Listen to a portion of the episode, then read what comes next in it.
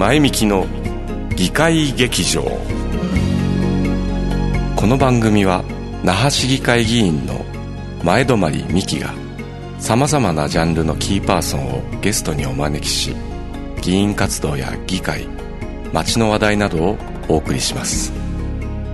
おはようございます。那覇市議会議員の前泊美樹です、えー、さて那覇市議会の11月定例会えー、っとですねまあいろいろありまして、えー、ごたごたしていますけどもあのーまあ、え、12月22日までということで、えー、皆さんご注目いただきたいと思います。えー、さて、えー、今回の話題、皆さん気になっているということでお声をいただいております。ギガスクール、まあえー、学校での ICT の導入、えー、子供たちにタブレットをね、今コロナのあの厳しい時期でもありますので、えー、学習を止めないために那覇市も、あの、急いで予算をつけているところなんですけども、えー、先生方、そして子供たち、親御さんからもいろいろな不満の、不不満と言いますか、不満も不安もの声も、えー、あと期待の声も、えー、いただいておりますので、今日はこの話題でお届けしたいと思います。本日のゲストは、株式会社プラズマ代表取締役の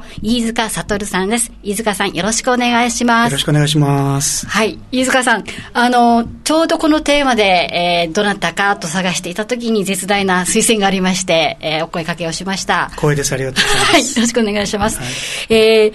つまり、教育と ICT で飯塚さんということですので、えーと、その関わりといいますか、えー、どういったあお仕事の内容をされているのかも含めて、まずちょっと自己紹介をお願いしていいですか？ありがとうございます。はい、えっと、弊社はですね、えっと、IT のシステム開発と、それとあと教育分野の業務をしています。で、特に ICT と教育っていう部分においては、えー、Google の Chromebook というのの、はいえー、公式の販売店として県内第1号、まあ、実際には NTT 西日本さん本体はまあ関西ではあるんですけども1号というか、まあ、県内にはいたんですが、はい、その純粋な県産企業としては県内第1号の企業で、はい、えー、今のギガスクールというのが始まるもっと前からさまざまなところで、えー、実証とかあと出前授業とか研修とかをやっておりました。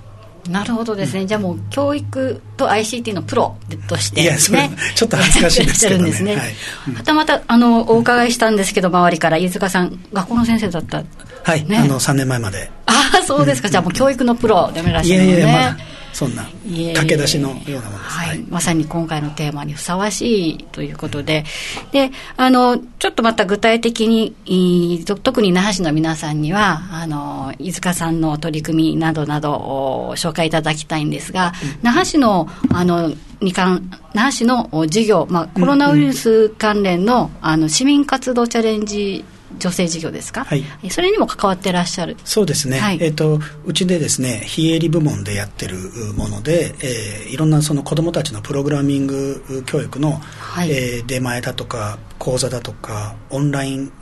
教室だとかいろんなさまざまな活動をしてるんですけれども、まあ、その一つで今回、えー、那覇市さんのご協力のもとえー、実証現場としては、えー、泊小学校と、はい、あと城北中学校をフィールドにして、えー、Google の貸し出し機材を、う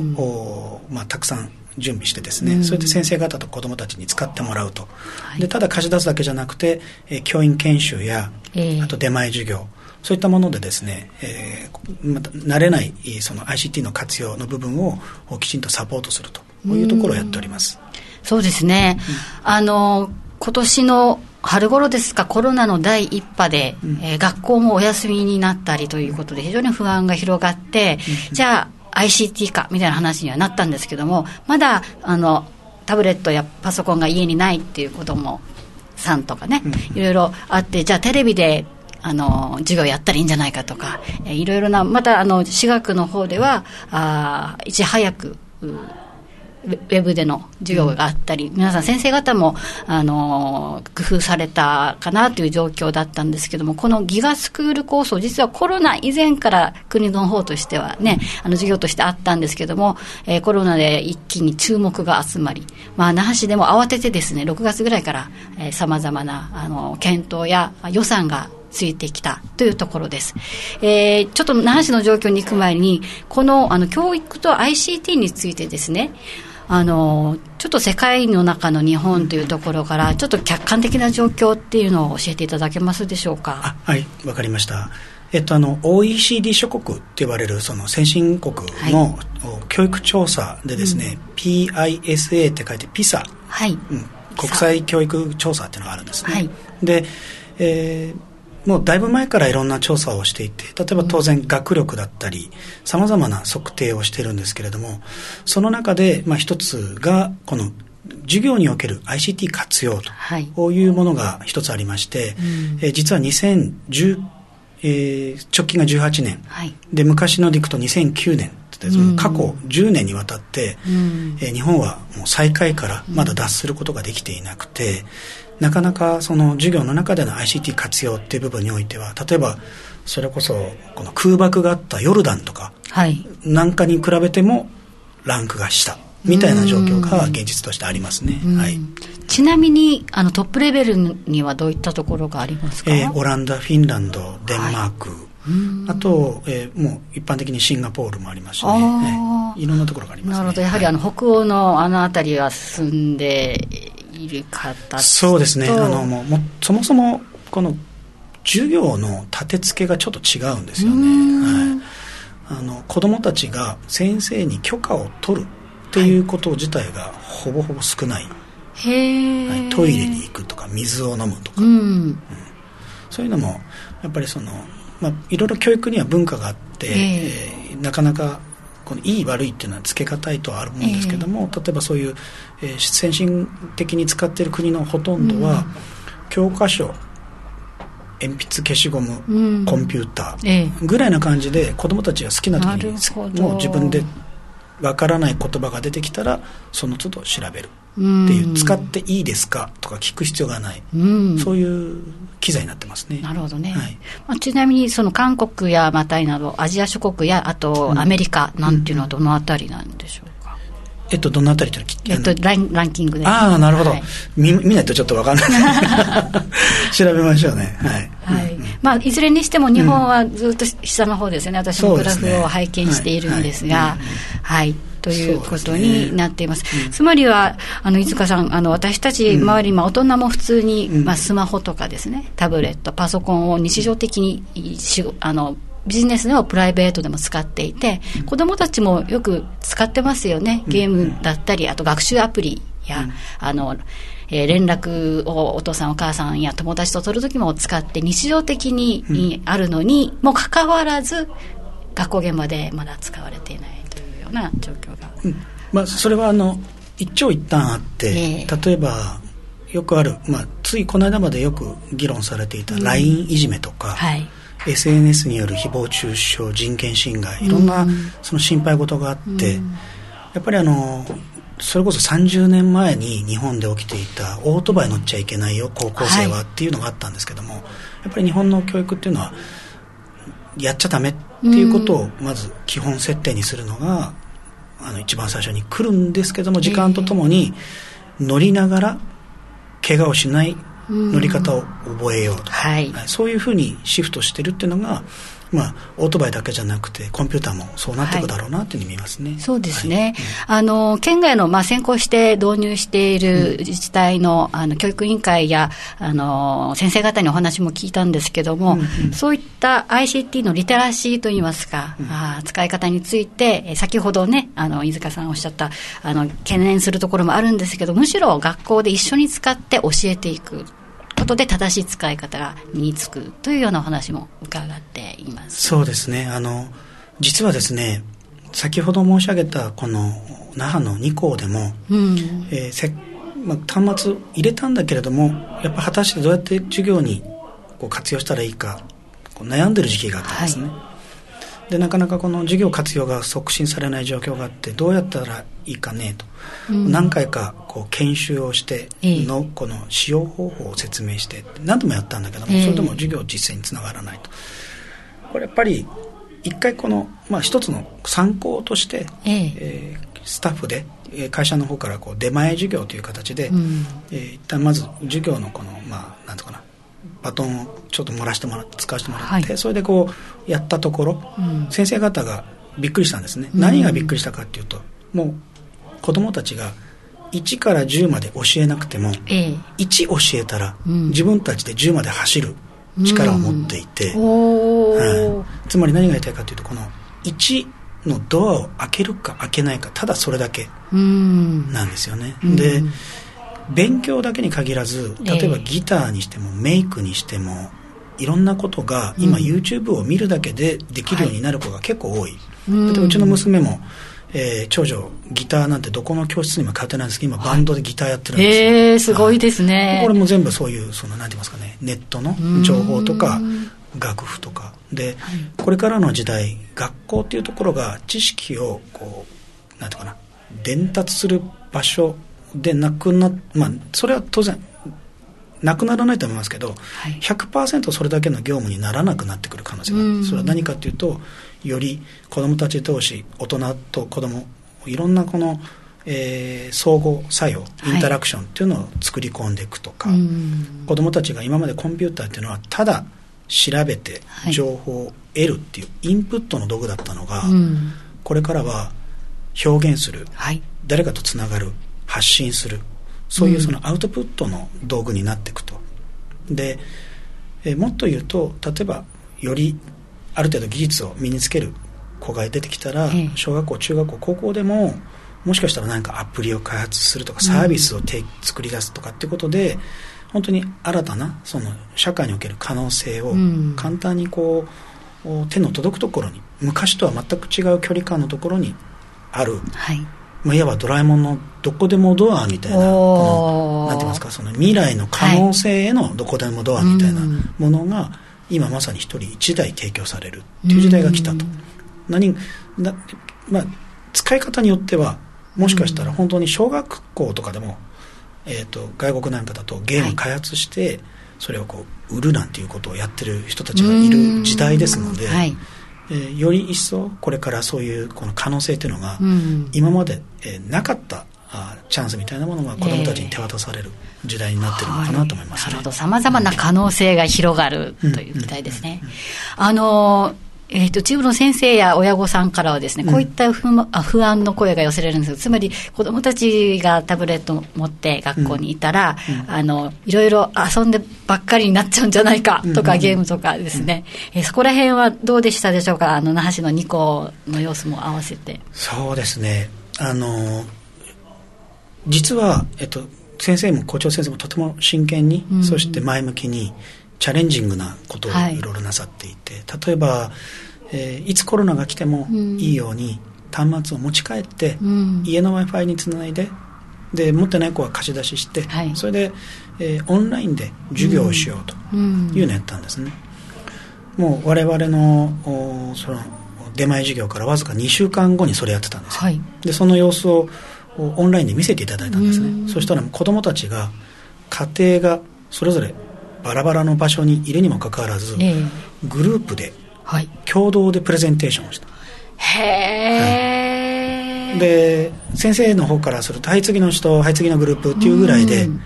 それぞれのグループごとにですね共同で、はい、この遠隔のプレゼンテーションを小学校3年生が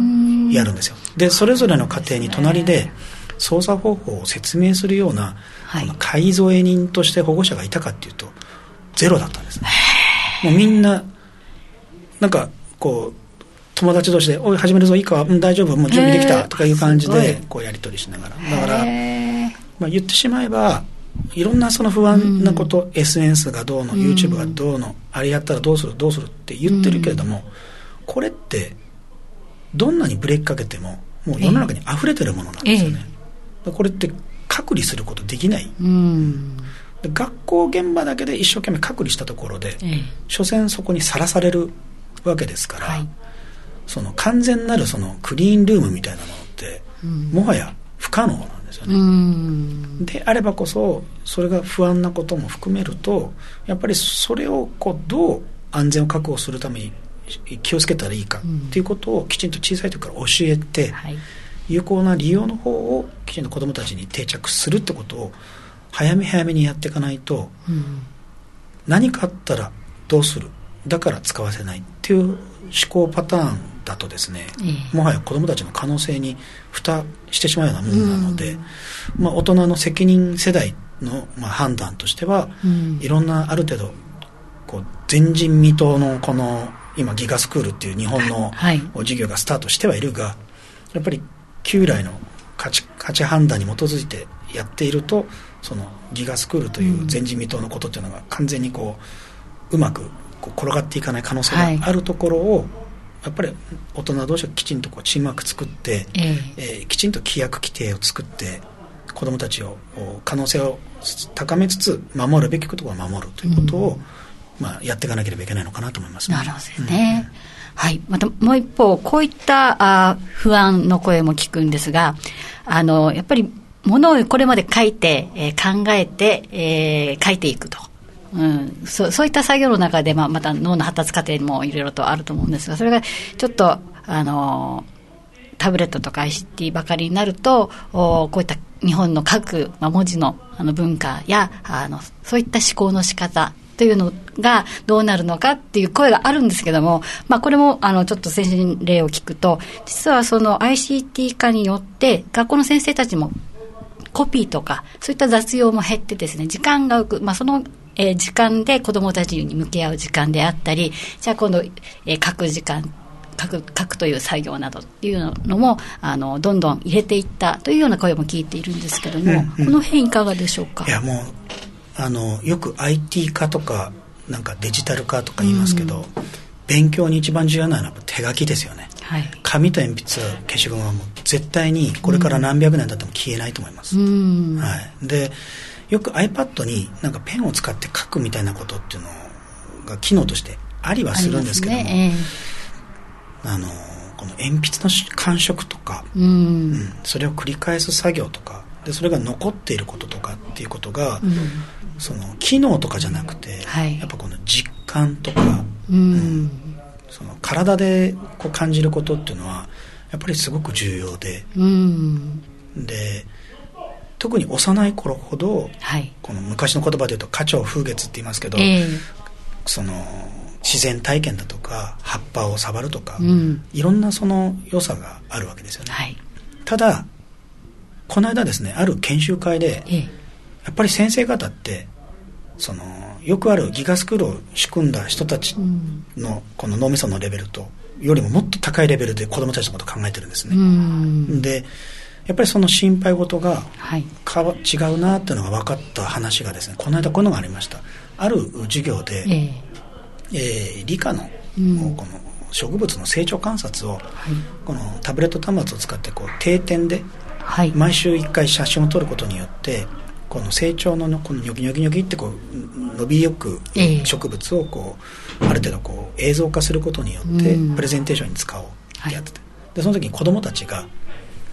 このタブレットと本物の葉っぱを見てお前君たちはどんなふうにこう発見したって言ったら、先生画面はツルツルだけど、僕ら毎日この授業によってその前に行って、はい、で写真は撮るけれどもやっぱり観察する機会が増えたと。でそれによってやっぱり目の前にあるものを触るし、はい、タブレットでは画面はツルツルだけど本物を触ればザラザラしてるとか周りが尖ってるとかっていうのが分かるし毎日そこに行くっていうことによってその違いっていうか良さが発見できたと。なるほどですね。これをですね小児が言いよったんです小児がはい。小児の授業でそうやってやってるんですね。だから先生方よく言うんですよ。本当に一番最初に原点に戻ると本当にこの学ばせたいことって何なの、うん、気づきとか発見なんですよね、はい、教科書の中身以上のことなんですよ。でもそれは今までの教科書なぞるだけの授業で本当にできたかどうか、えーただ単にこの文字を読むだけの授業でできたかどうか、うん、じゃあないんですよね、やっぱりその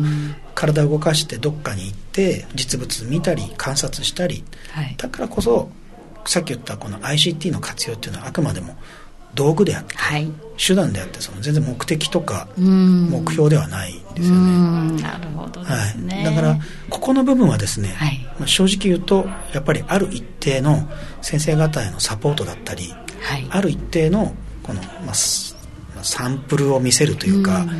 あこうなんていうのかこう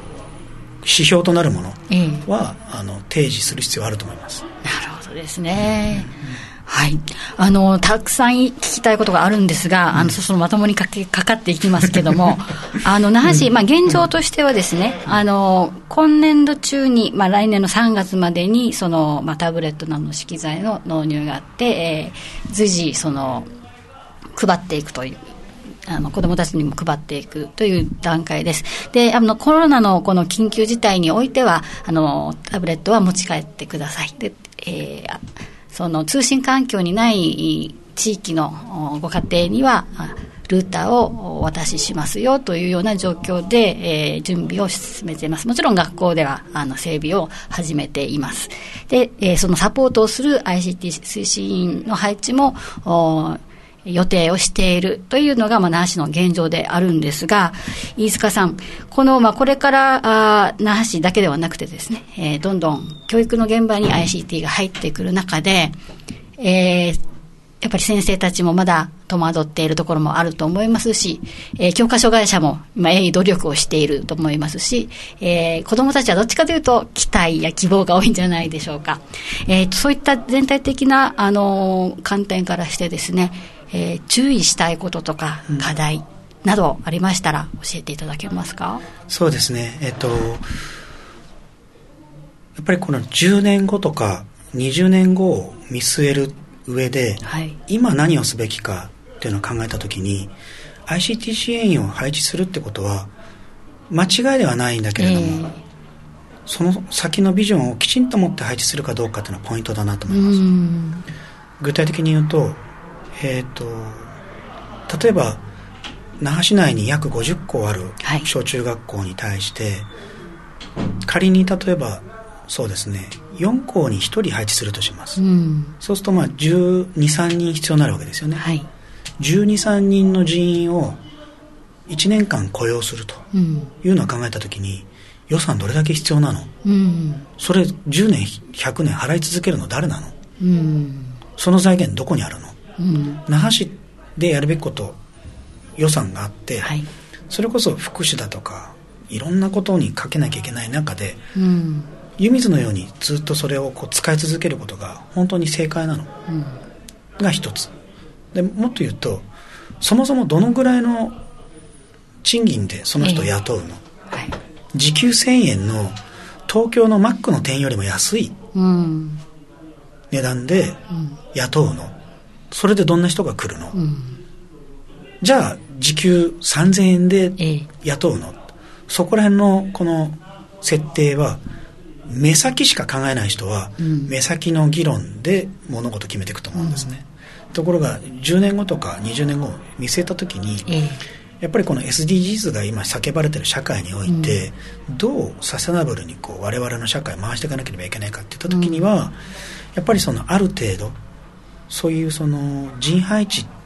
の財源が本当にずっとずっと続かなければ成り立たないような、えー、えー、その構造を本当に踏み出すのかどうか、うん、毎年その予算を配置するかどうか。逆に言うと現場の先生からすれば、え今年は国の予算があります、うん、だから配置します。今年は国の予算なくなりました。だから配置しません、え。って言った時に学校の中の環境はそういう人たちがいる前提で回っていったのがいきなりプツッて蹴られて、本当に成り立つかどうかですよね。そういった観点でいくとあのまあちょっと今の質問から脱線しますけど若狭公民館がやってるような、はい、その地域人材だとか、学生の活用学生をこううまくこう訓練トレーニングしながら、はい。チューターとして子どもたちにこう向き合わす時間のサポートに入れ込むとかっていうことをどうやるかとか、はい、あと地域には眠った人材たくさんいるのでそういう、うん、そのまあ、地域連携と学校と企業と横串にするその横串旗振り役、はい、うん、みたいなものっていうのが絶対今後必要になるだろうな。なるほど、はい、やはり地域で前に進んでいくという形かな。じゃないと、ね、無理ですよ。だって普通に考えておかお金普通に例えば300万円の人年間雇うとしても123名雇ったらもうそれだけで4000万円なくなりますから、ね、毎年毎年。ちょっと議会でも真剣にまた議論 議論していきたいと思いますのでご指導よろしくお願いします、はい、はいはい、えー、本日の前向きの議会劇場ゲストは株式会社プラズマ代表取締役の飯塚悟さんにお話を伺いました。ありがとうございました、はい、ありがとうございます